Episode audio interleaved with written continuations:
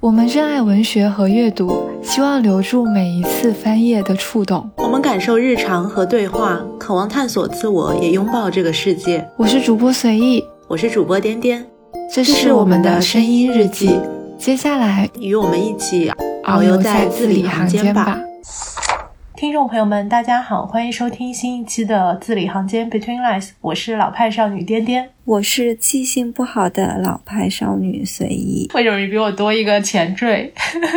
今天是我们二零二四年的第一次录制，不知道大家的元旦假期过得怎么样？然后因为是新年的第一期节目嘛，我们就想说和大家聊一点吃吃喝喝的开心事。不久之前呢，我和随意都读了台湾作家洪爱珠的一本散文集，叫做《老派少女购物路线》，它好像是去年出版，然后上了豆瓣的高热榜的这本散文，就是作者他在。母亲病逝之后嘛，会一起和自己的母亲一起像逛菜市场啊，然后还有台湾这边的一些老铺子，和他的妈妈一起采购一些食品点心，还有怎么样在家里的厨房准备饭菜的一些故事。我还挺喜欢它里面的一句介绍，就说老派是一种生存之道，在人人渴望前卫新潮的世代，不妨老派一点。正好因为马上也要春节了嘛，我想我们的听友中可能很多平常是在大城市。生活、工作或者是学习的，然后可能在春节的这个难得的机会，会回到老家和家里的长辈们一起采购一些过年的吃食，这样子。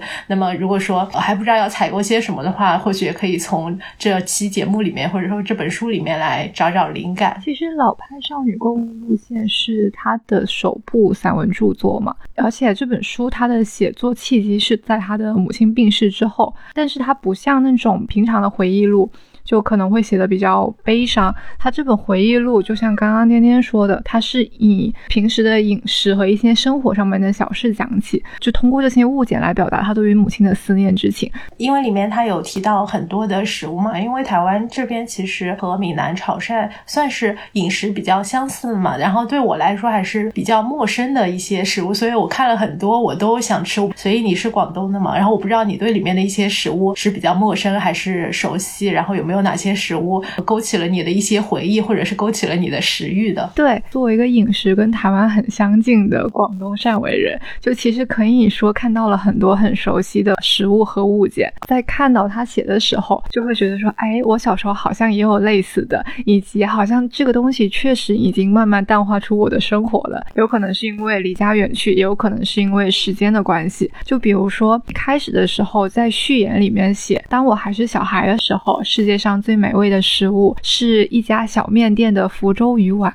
其实鱼丸在我家那边的饮食里面是一个非常常见的一个食物，就像我们那边市场里面可能都会有那种直接可以去买的鱼丸店，就鱼丸摊子，不像我们现在说是速冻的，它那个看起来起码都还是那种新鲜打出来的。逢年过节的时候，家里面也会自己打，就打马鲛鱼，从大年初一到可能初六的时候都要吃，因为那个它一次性打会打非常多。之前打鱼丸的时候，就会说非常的累，因为它非常需要手劲，也要一次性做很多的一个事情。这个福州鱼丸，但它其实有点让我怀念起之前大年三十，家人会带我去吃一个非常大的汤圆。有多大？真的非常大，因为我们那边的俗语叫大力丸，大颗粒的意思。哦，我以为是力气的力。我小时候的记忆中，它跟我拳头差不多大。就非常的甜，而且为什么是大年三十？是因为除夕年夜饭一般都吃的特别早嘛，就第二天早上又要吃素，除夕那个晚上就会偷偷跑出去吃一碗非常甜的汤圆。对，所以这个是当时看到这里的时候，让我回想起来这样一段往事。这一章的最后也有写到，说他到后面也有想要尝试再回去这家店，但他也不知道说后面再去的这家店是不是儿时的那家店。你怀念的可能也并不是。那个味道或者那家店，永远是一些其他的东西。看这本书的时候，我特别想尝试，就是他提到一个叫做芋枣的东西，他说是他心目中终极的芋头食品。我觉得你应该会想吃，因为我们俩都特别爱吃芋头的嘛。我可以想象它大概是什么味道，但是确实做成枣子形状的这个芋头的食品，我之前还没有吃过。说你要把这个芋头去皮，切成厚片，蒸了之后再加入白糖，然后把它压成泥嘛，要往里面加一些少量的猪油，这样就会更香一点嘛。但是又不能全部用猪油，不然它就会抢戏。之后再加入一些面粉啊、太白粉之类的揉匀，然后把它捏成椭圆形的枣子的形状，下油锅炸。然后就能想象说，感觉如果是刚炸出来，趁热吃的话，应该特别好吃。而且他说他原本的话可能就是这个样子，但是现在也会有一些新派的玉藻嘛，比如说会在里面添加什么咸蛋黄啊、肉松啊，还有麻薯之类的，感觉是一个跟清明团子的演变很相似的东西。你不是清明团子原教旨主义者吗？对对，那个作者他也说，虽然说现在有很多新派的这种玉藻，但是他和他弟弟还是玉藻的原教旨主义者，就吃原本最纯粹的这种玉藻嘛。除了玉藻之外，它里面也有提到很多别的芋头制品，像什么芋头扣肉、香酥芋泥鸭，还有潮州菜系里面有一个功夫菜叫反沙芋头。反沙芋头特别好吃啊？是吗？但是好像它做起来很复杂，工序什么的。一些甜品啊啥的，八宝扣芋泥、芋头酥，还有什么芋头布丁之类的。前两天去那个泉州的时候，当地芋头饼也特别多，就还挺好吃的。就它那个芋头饼里面的馅料不是特别的甜，不是说中国人对于一个甜点的最高的评价就是说这个东西不太甜嘛。就台湾这边。的芋头好像大甲芋头也很有名嘛，我记得之前像那个什么错内小卷村，你还记得吗？就大陆的一家专做芋泥制品的奶茶，特别宣传自己的。芋头是从台湾这边搞过来的，虽然大陆这边荔浦芋头还有凤花芋头也挺有名的，对，也也很好吃。盒马的芋头瑞士卷就特别好吃啊！对对对，你之前安利给我的。对，因为在这本书里面，它有一章是叫芋头的天分嘛，这里面就会写到说，芋头的悟性是它能够做成甜味、咸味或者甜中带咸。我们那边很常见的一个是把芋头跟红烧肉一起炖。就会觉得它特别好吃，就是咸咸甜甜的。还有一个是我们那边有一个小吃叫芋头糕，其实不大像是家里做的，因为比较复杂。就我记得我小时候吃的都是外面买到的，它是比较咸口的。芋头其实是一件甜品也可以吃，然后那种比较咸的糕点里面也非常适配的一个食物。作者他就有说，如果说把芋头拟人的话，芋头就一定是一个老好人，因为他总是像你刚刚说的非常适配嘛，和谁都能够适配，就可以垫在肉里面啊，和鸭一起做，或者是做成甜品什么的。对，确实芋头老好人，谢谢芋头。我去台湾的时候，我记得吃了一个车轮饼，也是芋泥的，非常好吃。台湾那边有非常多甜的小吃啊，其实都是流动摊贩。其实很多时候，流动摊贩卖的小吃是最好吃的。就想到。到了，其实我小的时候也有一个小吃，我就要提到我为什么说我记性不好，是因为我知道那个小吃的形状，我能够想象出来它那个是怎么卖的、怎么炸的，但是我记不起来那个叫什么名字了。你描述一下，说不定听友中有有识之士能够告诉你。上次你说那个海花糕的时候，哎，是叫这个吗？不就有听友知道是什么东西吗？对，但我其实去小红书搜了一下，但我发现有各种名字，有叫油炸果的，它其实是萝卜丝加面粉弄成一个有点像车轮饼那样形状的一个小的团团，在油锅里面炸。一般这种摊子旁边呢，会有一个地瓜片，也是裹面粉炸的。它的重头戏是它的蘸汁是蒜头水。你用这个炸完之后，蘸一下那个蒜头水，这是我小时候觉得最美味的东西。哦，听起来和杭州这边有个叫油墩儿的很像，但我们没有蘸蒜头水这个东西。嗯，反正听友们如果有知道叫什么的，记得在评论区艾特随意。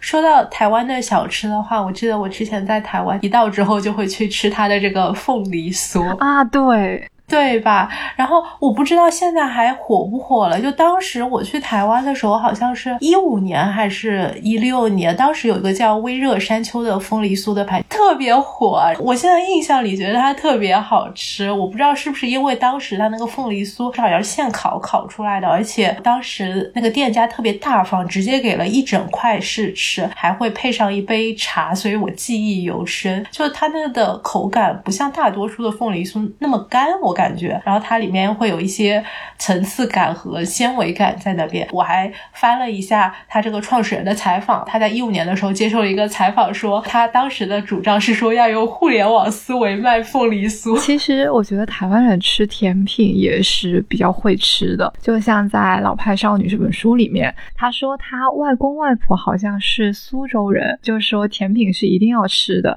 说即使在最拮据的时候，一家人还是要吃点心，就一颗蛋摊成蛋皮，撒点白糖，卷起来切断，全家分食。就看到这里的时候，我就想到我小时候特别喜欢的年货是鸡蛋卷，就那会儿都会说这是香港产的，好像说有这个标签就代表着好吃。过年走亲戚的时候，一般都会买饼干嘛，我就会非常关注别人带过来的是什么，因为饼干就会分为袋装、盒装和铁盒装嘛，高级程度和价格都是铁盒装的最好。对，从低到高，就鸡蛋卷一般都会装在铁盒里。搜了一下淘宝，你看我又要借助这种外部工具才能够回忆起来，记忆中比较像的包装应该是元朗，元朗的蛋卷就非常的酥松多孔，甜而不腻，非常好吃。觉得说小的时候是不会焦虑需要健康饮食这件事情的，不像现在觉得说吃点糖、吃点饼干都会很有罪恶感，身体不好啊，怕长痘啊。想到这就觉得成年人的包袱真是太重了。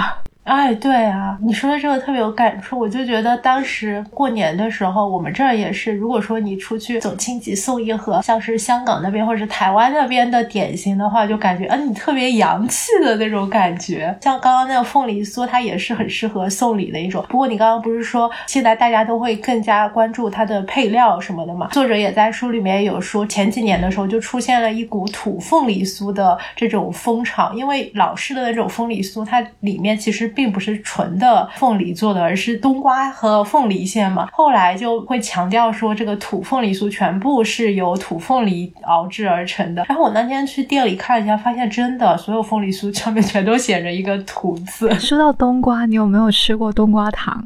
冬瓜糖我吃过，但我有点不记得它是什么味道了，特别粘牙的那种感觉的糖是吗？不是，冬瓜糖不粘牙的啊？真的吗？冬瓜糖非常清爽。我小时候冬瓜糖都是那种散装的。我从来没有见过说有正常，就像我们现在非常精致，把它封口封在袋子里面的冬瓜糖。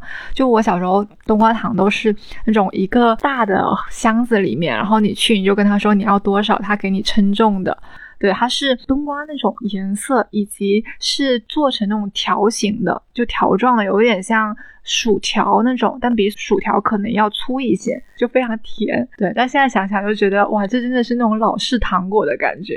我们这过年的时候会吃一种叫做高粱饴的糖，也是一种长条的透明状的，稍微有点粘牙的糖。它好像是山东那边产的，我不知道为什么我们这儿会特别流行。在《老派少女》这本书里面，他就说他妈妈在倒数的时刻。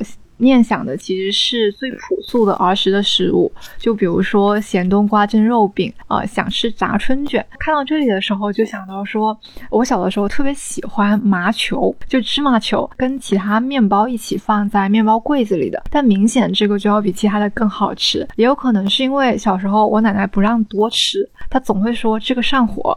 对对对对对，因为它是油炸的，一直会有念想说，觉得这个比其他的面包就是要好吃很多。还有一个。稍微健康一点的早餐是豆花。豆花是一大早就会有一个老爷爷，他就会用扁担挑着两个木桶，桶里面装着豆花，就还冒着热气，上面是带着那种棉布的盖子，就盖得特别严实，就在街上面叫唤。然后我们就会拿一个塑料的大杯子去接豆花，就接完豆花之后，就会再淋上一点他自制的红糖浆水，然后拿回去之后自己拌点白糖。这种豆花也是后面很少看到的，且现在的豆花好多都是布丁的口感，感觉不像。是那种我们小时候吃的纯豆花的那种感觉，它应该是加了很多像布丁啊、像豆乳啊，就是这种年轻的比较高级的一 一些原料，就可能再也没有小时候那种朴素的感觉了。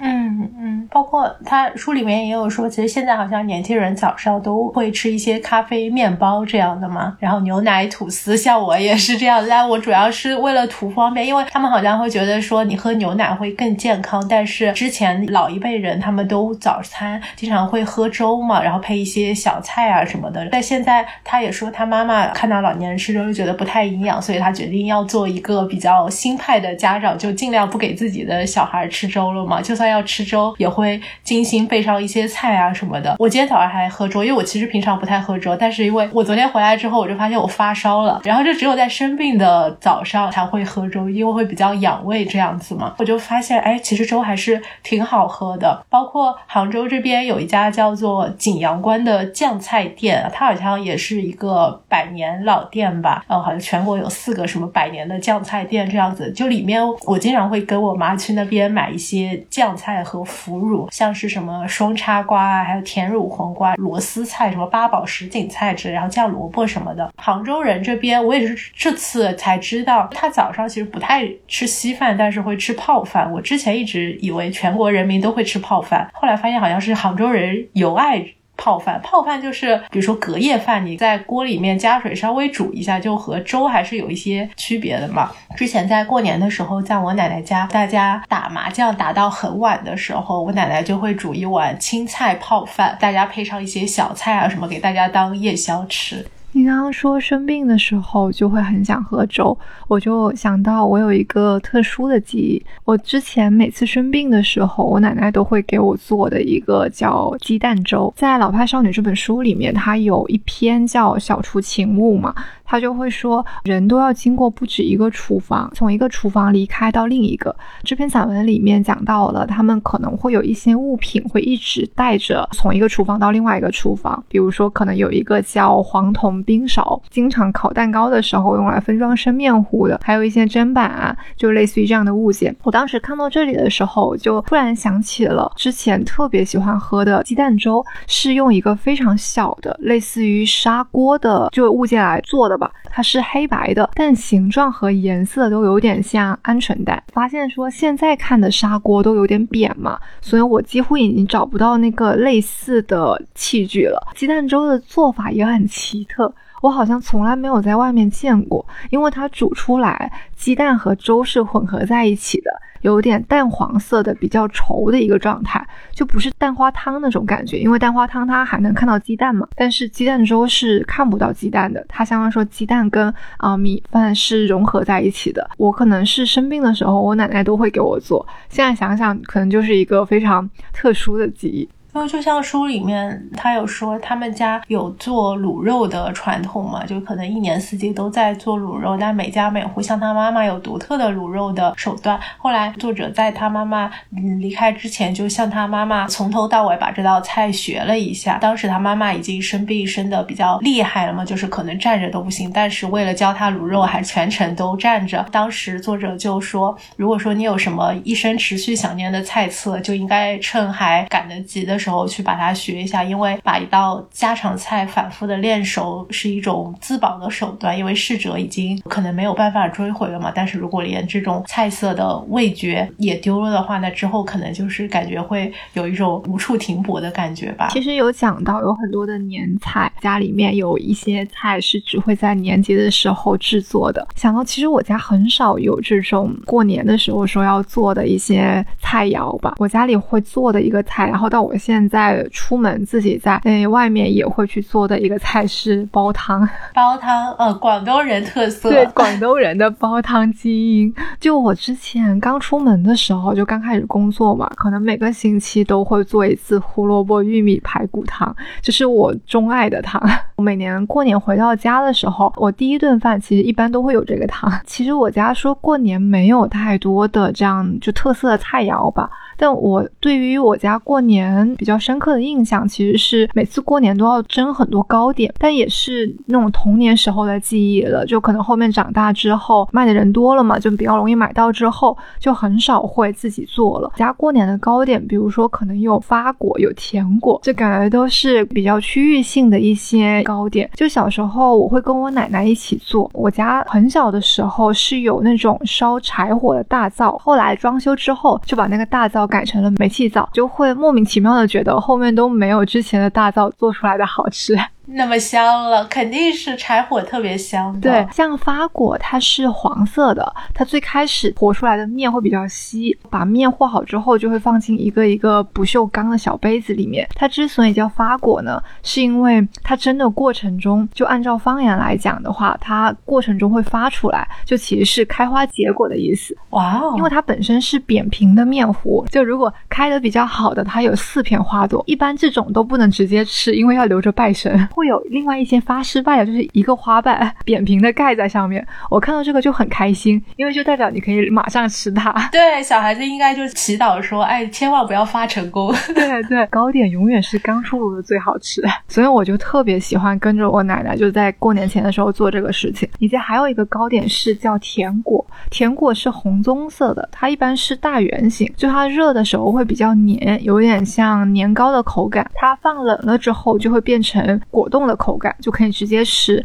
但还有一种常见的做法是会把它切了之后裹鸡蛋液煎了吃。过年的时候，就每家每户都会有这样的一些糕点。我们家过年的时候有一个肯定会吃的点心，就是炸春卷。它那个皮的话，其实和书里面提到有个叫润饼的是很像的。它就是会有一个台子，你手上拿这个湿的面团，食台上面抹一下，它就会烘出一张非常薄的薄饼。这个皮的话都不是自己家里面做的，像书里面还有说有一家叫做林良号的八十多年的卖润饼皮的老铺嘛，然后也是祖传三代在卖润饼。但是我们吃的春卷和润饼不。它一样，就是润饼里面，它可能会裹上一些什么胡萝卜丝啊，还有卷心菜丝，就各种，我觉得有点像北京这边的春饼吧。但我们吃的话，这个春卷它会第一是包起来会比润饼要小一些，然后像我们家一般都只会包甜的豆沙馅或者是咸的这种。剁碎的菜馅包起来之后，就要把它呃下锅油炸吃。我妈每年可能春节前就会去菜场那边买润饼皮，今年她好像前两天就已经去买了，然后我们家已经先吃了一顿了。回来时候还跟我说，现在买只要十五块钱一斤，等到春节的时候就要三十块钱一斤，而且队伍会排的很长很长。因为那个菜市场，我记得好像只有一家卖春卷皮的这个摊子。买回来之后，我也会和我妈一起包，因为她拿回来是一沓春卷。皮，因为它是热的时候把它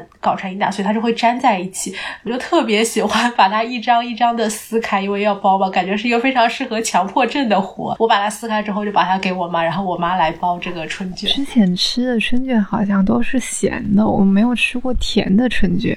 豆沙春卷，我可以去试一下。就像这本书的书名一样嘛，它其实有介绍到一些比较老派的购物路线。他就会说，他经常会去逛市场，市场里面的很多店都是百年老店，但是呢，他又会觉得说很难戒掉里面的人情。买东西的时候就可能会寒暄啊，然后可能会问到说家里人怎么样。他妈妈去世之后再去某家店被问到的时候，就只能跟他说啊，妈妈已经走了。就感觉有点。伤感。其实我小的时候有一段时间经常去菜市场，曾经有一段时间生活技能是那种满分的，就会挑菜、会杀鱼，以及我还记得我们那边有一家烧腊店特别好吃，我特别喜欢吃他家的叉烧。其实我长大以后也很喜欢吃叉烧，但总觉得没有吃过像那家那么好吃的。嗯，我从农村走了之后，就去市里面上学嘛，到后来到上大学，都很少逛菜市场了，直到。到我这一次搬家之后，后面就有一家菜市场嘛，就开始逛了起来，就瞬间有一种很神奇的感觉，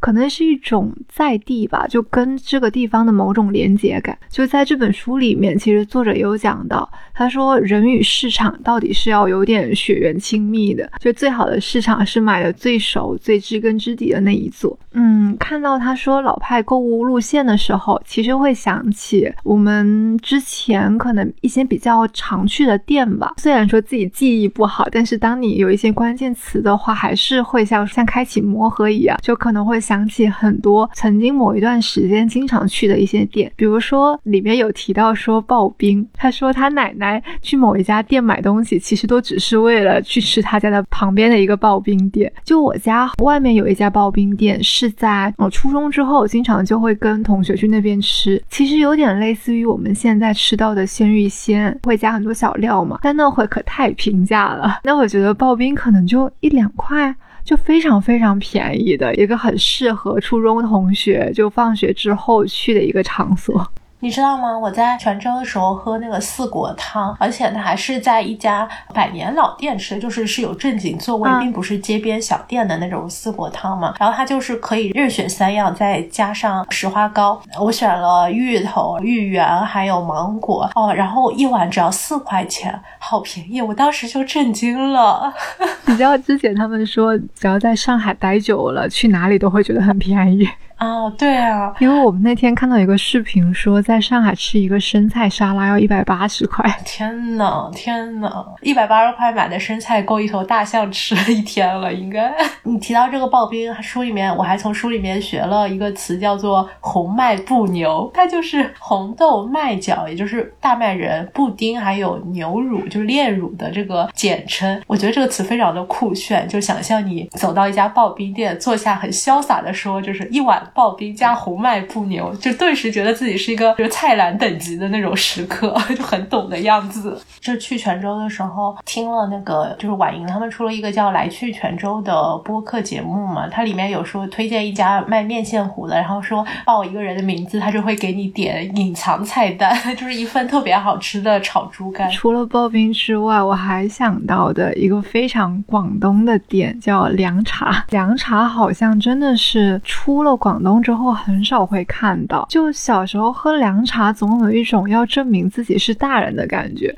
就我可以一口闷，呃，家里有的牌子好像叫徐其修，我查了一下，也是有百余年历史的，还是非物质文化遗产，真的是老派。对，像我的话，其实小时候也会挺常和我妈，嗯，就在当时线上申超还不发达的时候，现在我妈也已经成为了盒马的拥趸。之前我还会经常和我妈一起去买菜嘛，对她来说可能是每天都要干的活，但。对小时候的我来说，其实是一个放风溜达的机会，就我可以从书桌面前站起来，就可以出门玩了。然后我就觉得他非常厉害，因为你出门一趟，不光是要去菜场，可能是要买很多的东西，他就总能设计一条最合理的路线，走最近的路，然后买到所有他要买的东西。像书里面也有说，老派路线，他妈妈买的时候购物不一定是记得那个商号的名字，他完全是凭位置还有人脸去辨识这个摊主的。我就记得我妈小时候买菜的时候，她也总是能够记得哪里的菜最便宜，因为我们去的那个菜场有一个是室内的建的比较好的菜场嘛，然后就在这个菜场跨过一条小河，翻过一座桥的对面，河对面就有一些在河边卖菜的，她就会说那边的菜是很新鲜、很便宜的。去菜场的时候，她就能记得可能一楼、二楼有很多个卖肉的铺子，她就能记得说哪里的肉是比如说能够帮你处理的更好，然后我觉得就很厉害。对，出去买菜的时候。他都会想着说啊，今天要吃什么，晚上要吃什么，就把所有需要的菜和肉都会在脑海里面有一个小清单，然后根据这个清单去逛菜市场。但可能很多时候是看到什么也想买什么。哎，在路上面遇到某个人，然后看到他拿的是什么东西，觉得也挺好的，会被这个吸引去买一个可能在出门之前并没有想要买的菜，感觉也是一种逛菜市场的意外收获。对，然后我家这边过年的时候会有一条经常去的采购路线嘛，反正也是杭州这边的一些老字号。首先第一站可能会去有杭州话叫做“赤月界”，就是普通话应该是。茶院前，就因为它好像是明代的时候监察御史他这个衙门在的地方，所以叫茶院前。这个地方其实就是一条小巷子，大概也就一两百米的样子。平常可能会卖一些什么水果、蔬菜这种，但是过年的时候会卖年货，特别是酱货特别多。我每次去的时候就可以看到每家店门口就挂着一排排的那种酱鸭。杭州人好像特别喜欢这种酱货，然后还有什么酱鲫鱼、酱肉、酱鹌鹑之类的。然后我妈就会去那边买一整只的。酱鸭回来，还有一个经常去的就是茶园前旁边有一个吴山花鸟市场，就会去那边买一些过年时候要插的花。之后就从吴山花鸟市场沿路回来，会经过知味观，我好像带你去吃过，反正它也是一家杭州的百年餐饮店嘛。我觉得它应该是最早的预制菜，它有卖很多那种适合在过年的时候很方便就可以吃的甜食或者是主食，比如说像是八宝饭，八宝饭就是糯米里面加了豆沙。还有八宝的料子嘛，这是我们过年的时候年夜饭最后就吃完饭之后会上的一个甜品，还会在知味观买一些桂花甜藕，我的最爱，它也是直接把它切断就可以吃的。还有炸好的酥鱼啊这样子，就是呃餐前的一些冷盘这样。这已经不是预制菜了吧？这就是纯成品啊。对，然后还有那个糖醋排骨，它也是预制菜，就是那个排骨它是给你先炸过一道，然后封好，里面酱汁都给你调好，你回家之后只要再下油下锅炸一下，把酱汁倒下去就可以。我感觉知味观承包了我们家的年夜饭，起码有一半的这个菜谱。对，但我们家过年就很少有这种预制菜，对，就是因为广东吧，广东作为一个美食大省的。哎，怎么瞧不起谁？说哪里是美食荒漠呢？没说哈。哦，我在看这本书，它除了这些购物了的路线之外，还有一个部分是我觉得很有趣，或者说读起来非常激动的。它有几个章节是专门讲寺庙的，有一个情节是说有一个寺庙叫永莲寺嘛。而是生病的时候，外婆都会到大庙分一点平安水喂我。就当时的他妈妈就觉得说，让儿童喝符水特别不文明，就还跟外婆吵架。但他妈妈不知道说，他长大之后竟然成为了信女，就每回入寺都要在门口大饮两杯平安水，自我感觉是心强体健。我读到这里非常激动，是因为想说，原来不止我们那里会这么干。我记得你之前有说过，你奶奶让你喝符水，是不是？对，小时候生病的时候，我奶奶。就会去求神拜佛，求来的符，它一般是配套的两张符，就一张会烧了之后兑水喝，一张是放到洗脸盆里面洗脸。就特别小的时候，我就会一一照做。那个符水真的很难喝，就它有一种烧焦的味道嘛。长大了之后就知道了点科学嘛，就开始叛逆了，就开始不照做了。对，但也是没有想到说最近玄学又流行回来了。真的，我这次去泉州的时候，因为泉州它那个离城区就有一个说法是半城烟火半城仙嘛，真的感觉到了闽南地区，因为其实台湾就它也可以算作是大闽南文化区里面的一部分嘛。然后我就真的感觉到南方的这种宗教信仰，就走几步就有一个寺庙啊什么。然后我觉得我我可能去了比我前二十多年还要多的寺庙，包括我去的时候发现里面很多都是年轻人在拜拜，可能真的。是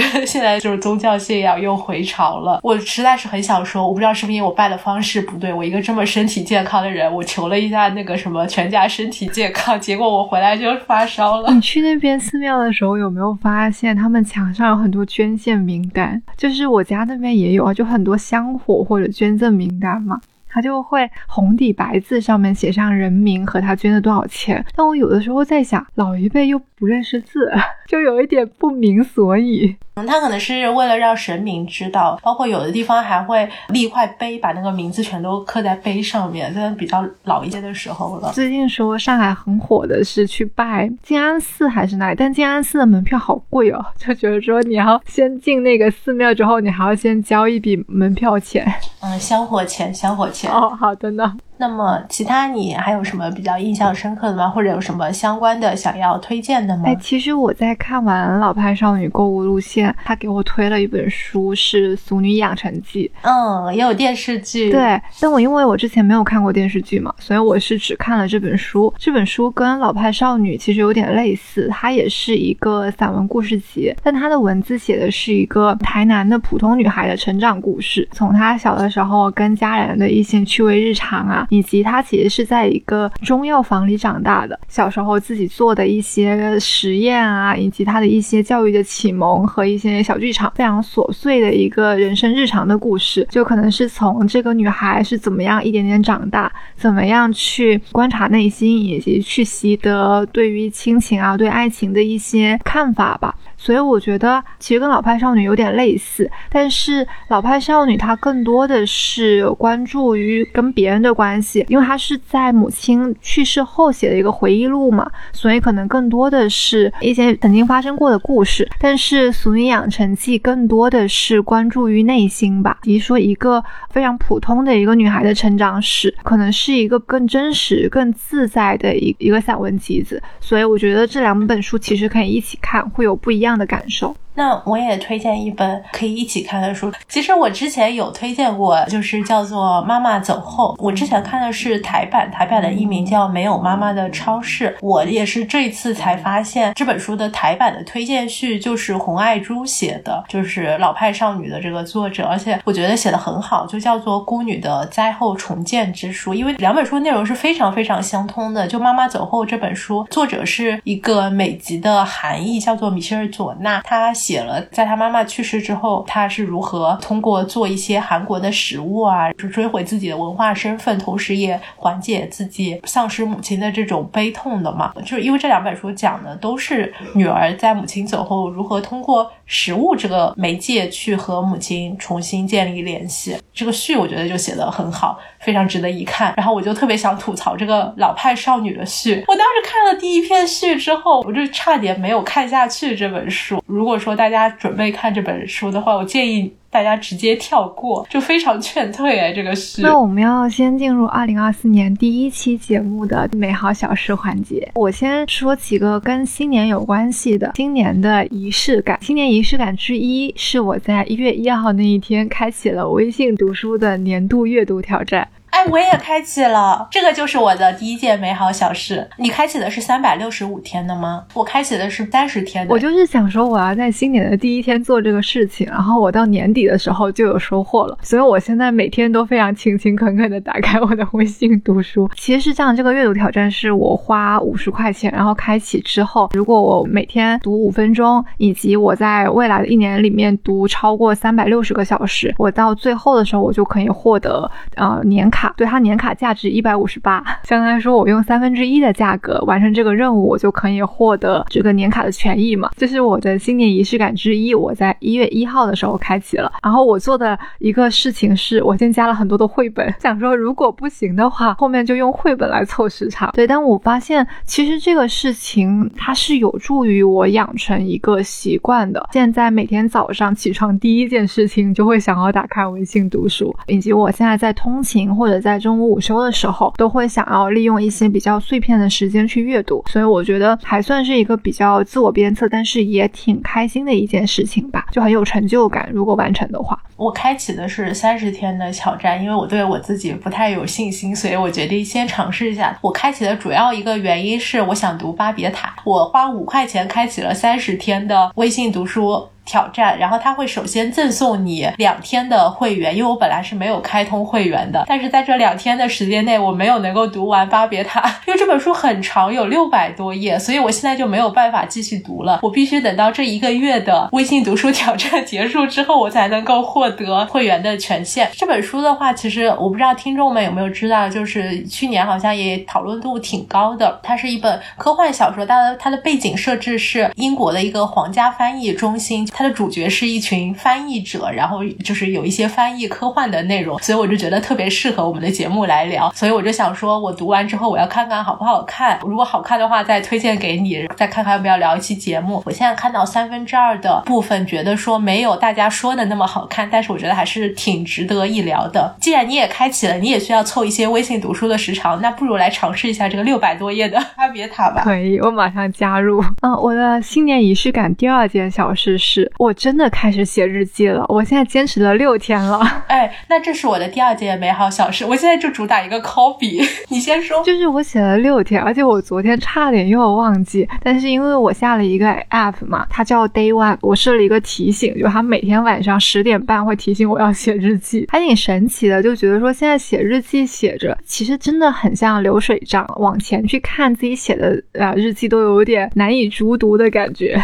今年身边有很多朋友都开始写日记了，而且他们特别搞笑。我觉得可能是刚开始写日记的时候都特别的兴奋，所以他们写的都特别长。一月一号那天，有人写了一整页的那种，大概是 A 五一整页的日记，然后拍照片发到了我们一个群里。然后后来有一个朋友说他那天写了八百个字的日记。然后我今年写日记，因为我原来写五年日记的时候，一页会分成五年嘛，所以经常会觉得空间不够我展开。之前有一个朋友说这个五年日。这就像是日记版的微博一样，就不能超过一百四十个字。但我今年换了一个新的，就随随便用了一个笔记本嘛，所以我有够的空间去写了。然后我觉得确实能够更多的记录我的一些想法，这样子我就觉得还挺有意思的。就我觉得我需要克服的是一种羞耻感，可能需要很真实的把自己的想法写出来，以及我总会。很想说，哎，我要不要就只是把自己好的、积极正向的想法写下来？其实我人是会忘记的嘛。就如果这个负面的想法我不记下来，我忘了，反而可能是好的。就我特别不想要说把这个想法一直留下来，这个是我现在写日记要克服的一件事情。可能是因为刚开年，生活还比较丰富。元旦的时候就去爬山了，然后之后很快又去工作了一下，然后又去呃泉州玩了嘛，所以就每天都有很多的事情写。我就想说，如果说一个上班族的话，嗯，可能每天就是 朝九晚五的，可能没有发生太多的事情可以记录。对，就像我一样，我现在写日记就要写说啊，我早上去上班，这个班真的上的我好累。所以我之前想的是，可能平常一天之中有挺多。转瞬即逝的那种想法，你就是在那个想法冒出来的时候，就赶紧把它先，比如说关键词记到手机上面，然后回家之后再围绕这个关键词来展开。可能是每天都会有一些主题词，因为原来记五年日记的时候，它每天都是有一个问题的，你可以去回答这个问题，就等于说是一个指引嘛。嗯，如果是空白的笔记本、日记本的话，可能就需要自己去设置自己日记的关键词和问题，但是也不要有太大负担啊。我。我经常很多时候就是今天忘记写日记了，或者是今天无事发生之前的时候是这样。好，那我的第三件事情是让我看看能不能抄，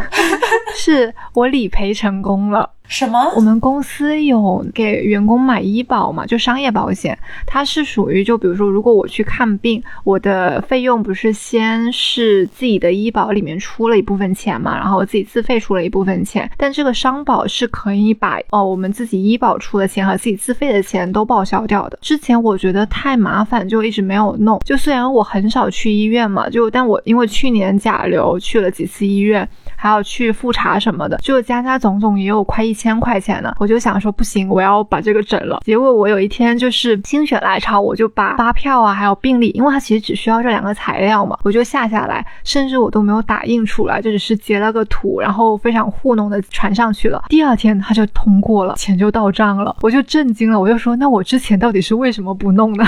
哇，好棒！我觉得很多时候就是你想象一个事情，可能有很多的步骤，呃，非常的困难，但都是自己。在给自己设限，然后真正开始做的时候，可能没有那么多困难。然后我就想起我大学的时候，我们有一个老师经常跟我们说一句话，就是说不要有畏难情绪。我现在经常遇到什么事的时候，我就脑海中回想起他说的那句话。新的一年嘛，想做什么就去做吧。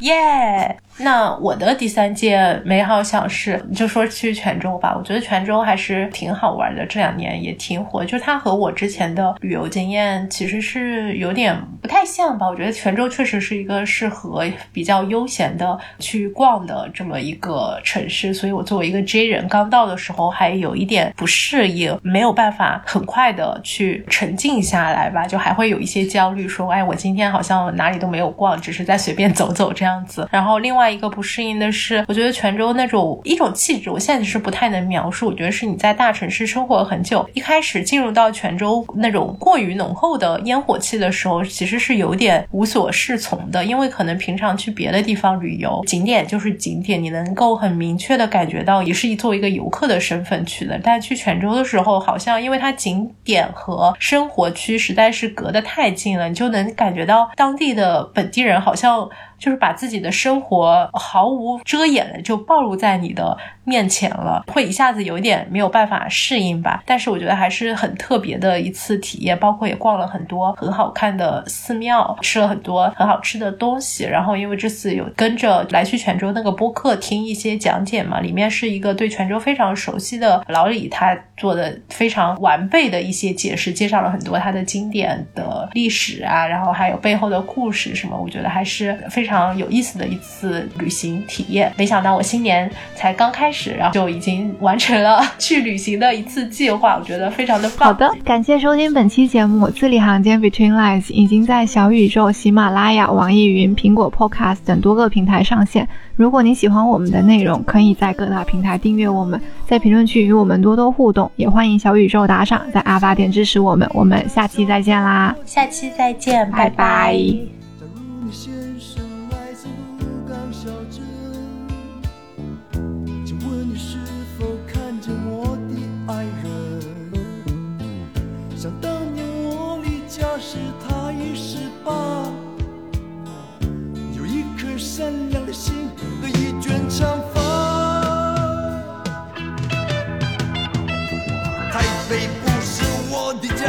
Und die Kerstin